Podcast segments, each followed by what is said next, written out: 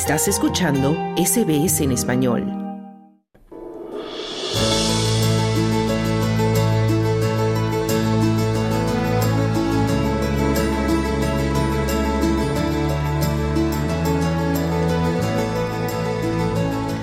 En SBS Spanish seguimos metiéndonos detrás de las bambalinas del Abierto de Australia, el torneo de tenis que se está celebrando en Melbourne.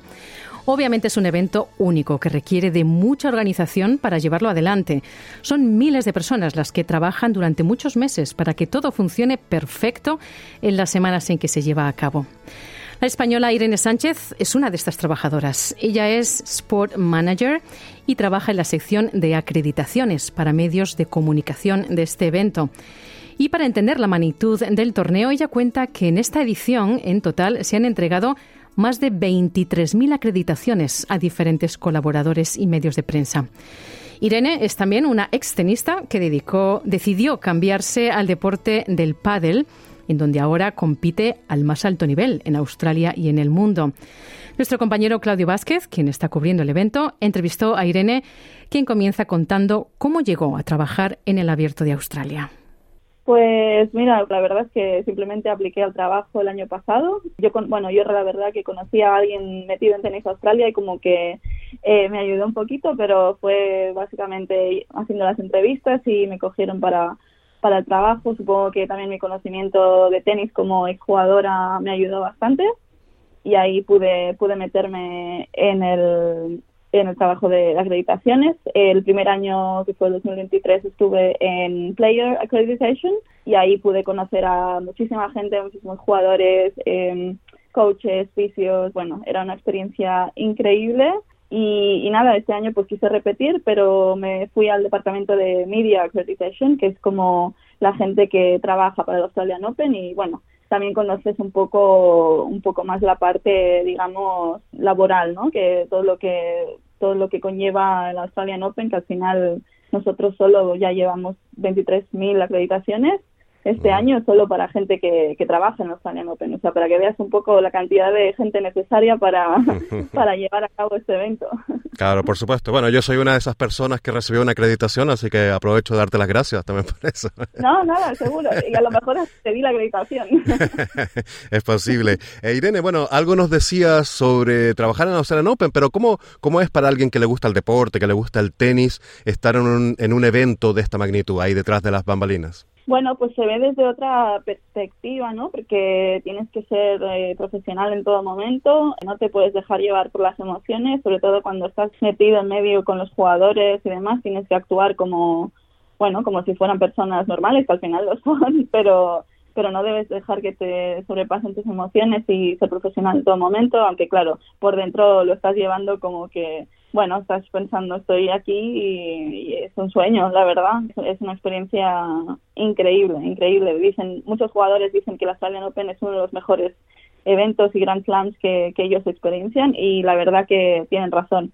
E Irene, ¿y tienes la oportunidad de vez en cuando de poder ir a ver algún partido o pasearte ahí por las pistas? Sí, sí, o sea, nosotros en todo momento, como mucha gente que trabaja allí eh, es amante del tenis, tenemos suerte de que tenemos una televisión porque estamos como underground, entonces, bueno, no podemos ver los eh, partidos en directo, pero tenemos una televisión que estamos ahí puestos 24/7.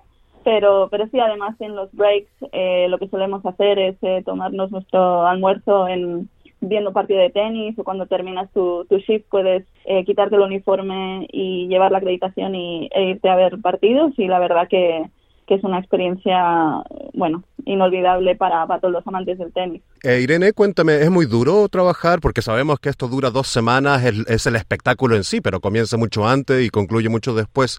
¿Es un trabajo duro?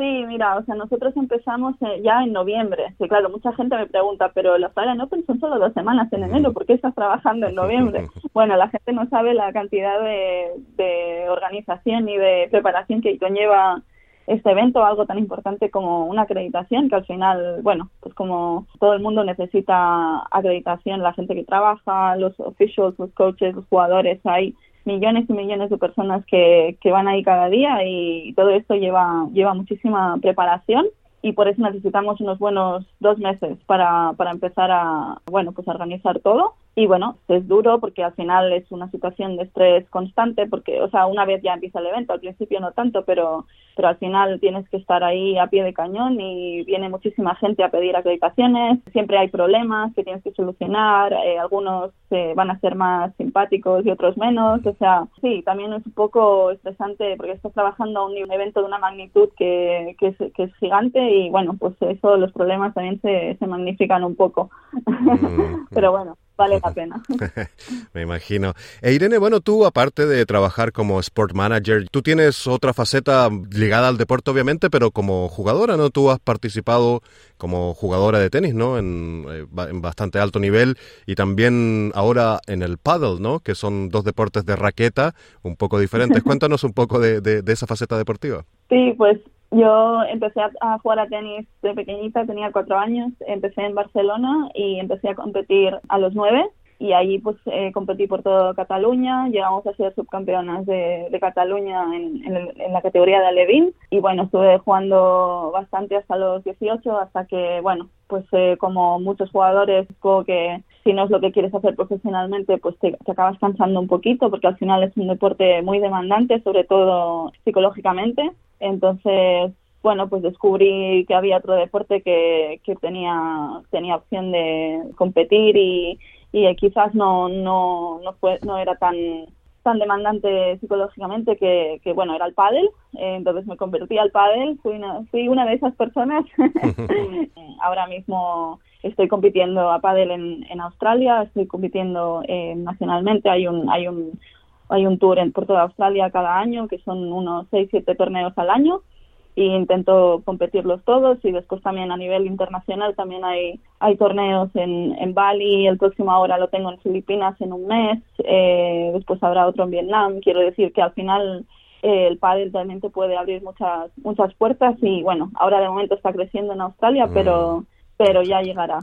Exacto, de, eso te iba a preguntar, porque obviamente el paddle se ha vuelto muy popular, ¿no? En España es muy popular, en, Latinoamérica también es un deporte que ha crecido muchísimo en los últimos años, pero antes de preguntarte por el, si en Australia pasa lo mismo, a ver si nos puedes explicar, porque no todas las personas saben lo que es el paddle, algunas diferencias que tiene con el tenis o, o, lo esencial del paddle, cómo son quizás las canchas, ¿no? y si es muy similar o muy diferente al tenis. Claro, eh, mucha gente cuando cuando ve el pádel, claro, no, no sabe, aquí en Australia no, no saben lo que es, ahora como se está conociendo un poco también gracias a la Australian Open que ponen canchas cada año, pero pero sí, la verdad que es un poco confuso para para la gente, ¿no? Porque ven una caja y dicen esto que es. la gente se piensa que es algo tipo, bueno, lo confunden mucho con pickleball también, que es otro deporte totalmente distinto. Pero bueno, para alguien que no sepa lo que es el, el pádel, al final no deja de ser una versión un poco reducida del tenis, sin quitarle mérito al pádel, obviamente. El pádel es un deporte muy difícil de, de llegar a pues a ser muy bueno porque requiere muchísima muchísimo físico y requiere mucha preparación pero bueno se juega siempre en dobles como una cancha de, tenis pero es un tercio de la cancha las normas son son las mismas más o menos el, el scoring es, es lo mismo lo único que cambia simplemente es que puedes usar las paredes porque estás, como he dicho, en una caja metido y hay unas paredes en las que puedes, puedes apoyarte y puedes devolver la, la pelota para el otro lado y, y nada, o sea, combina un poquito el, el tenis y el squash. Yo siempre lo mm. defino como sí, un mix de tenis y, squash para quien no lo haya visto nunca. Mm. Pero bueno, es dinámico, muy divertido. La verdad que, bueno, engancha muchísimo. Quien, quien, lo, quien lo prueba se engancha enseguida. Sobre eso te quería preguntar, porque como tú tienes experiencia, no tanto en el tenis como en el paddle, yo lo que he escuchado, yo no he jugado paddle, juego tenis, pero que mucha gente se pasa al paddle también porque quizás el tenis puede, si no eres tan bueno, puede ser aburrido porque requiere mucha técnica y obviamente, claro, al no tener las paredes, los puntos llegan a ser más cortos y como que el paddle tiene más engagement o más, digamos, se puede jugar eh, puntos más largos, ¿no? Y, quizás la gente lo encuentra más divertido. Yo no sé, ¿qué, qué piensas tú de eso? Sí, sí, correcto. Lo que has dicho al final es algo por lo que por lo que todos los jugadores de tenis pasan. Bueno, no todos, pero la mayoría. eh, el tenis al, final es un deporte muy solitario, sobre todo si juega singles. Es un deporte en el que estás tú solo frente frente al oponente y frente al público. Eh, el pádel, por lo menos, eh, como siempre es jugado en dobles, tienes el apoyo de un, de un compañero y es mucho más social porque al final estas cuatro personas metidas en una cancha y bueno, eh, al final este deporte ha crecido gracias a que, que, es muy social y que después de cada partido pues puedes quedarte a tomar algo con, con los amigos con los que acabas de jugar, que al final siempre, si tienes suerte, se pueden convertir hasta, hasta en amigos, ¿sabes? Porque, bueno, pues como he dicho, es algo muy social. Yo realmente, mis, todos mis amigos ahora en Australia son los conozco gracias al pádel. Se ha convertido en mi vía de escape, pero también como eh, mi apoyo y he conseguido una familia gracias a gracias a este deporte así que algo es algo que el tenis por ejemplo nunca me dio pero bueno esa es mi experiencia personal pero sí, yo creo que, es algo que, bueno, que además que es súper adictivo el deporte, pues eso es muy, muy social y puedes conocer a muchísima gente y, sobre todo pasarlo muy bien en la cancha. Mm. ¿Y está creciendo, decías, no, aquí en Australia? ¿Es cada vez más popular? Bueno, poco a poco, pero, pero sí, mm. va, va en progreso. Es algo que lo que estamos trabajando. Por ejemplo, yo que estoy un poquito metida en, en temas del pádel, eh, no solo en la cancha, sino desde fuera también, porque ayudo a un par de clubs y tal a, a crecer el, el deporte, pues es algo que, bueno, que aún nos queda un poquito porque yo creo que, que ahora mismo se está como cocinando el deporte y tiene que, que acabar de, de, explotar y creo que lo hará, pero necesitamos un, un empujoncito, un empujoncito más. Ahora de momento hay unos 10 clubs en Australia, pero necesitamos que se abran unos cuantos más para que la gente empiece a, hablar del pádel, que no solo lo vean si ya saben de pádel, ¿sabes? Eh, entonces, bueno, es algo en lo que lo que estamos trabajando, pero bueno, estoy estoy segura de que de que va a explotar porque el pádel en el país que toca explota, acaba explotando al mm. final. Sí, pues, quién sabe, seguramente en el futuro podríamos tener una Australian Open de pádel, ¿no? De la misma magnitud. Bueno, sí, claro, ya hemos tenido, o sea, de hecho empezamos el año pasado que tuvimos un torneo FIT, que es un torneo internacional, de pádel llamado Australia Paddle Open. Tuvimos uno en Melbourne, eh, junto con el Australian Open, pero claro, la magnitud de la que estamos hablando no es ni por asomo la del Australian Open de tenis, pero bueno, nos vamos, nos vamos acercando. Ah, muy bien, muy bien. Espero que, que pronto se popularice porque es muy divertido. E Irene, cuéntame una cosa, tú ya llevas algunos años aquí en Australia. ¿Qué, qué te motivó a venir a este país?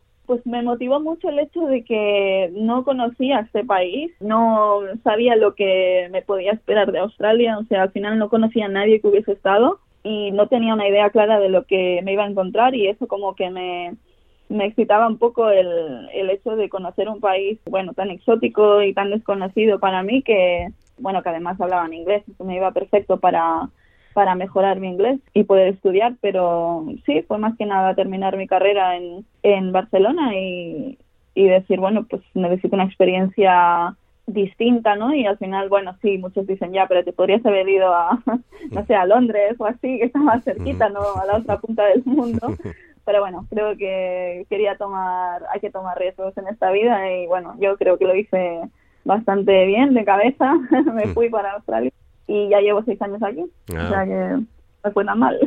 no, para nada. E Irene, tú, bueno, vienes de un país que también tiene una cultura deportiva muy desarrollada y Australia, ¿no? Es otro país donde el deporte es muy importante. ¿Has notado eso de que hay apoyo para los deportistas y para los eventos deportivos aquí en Australia?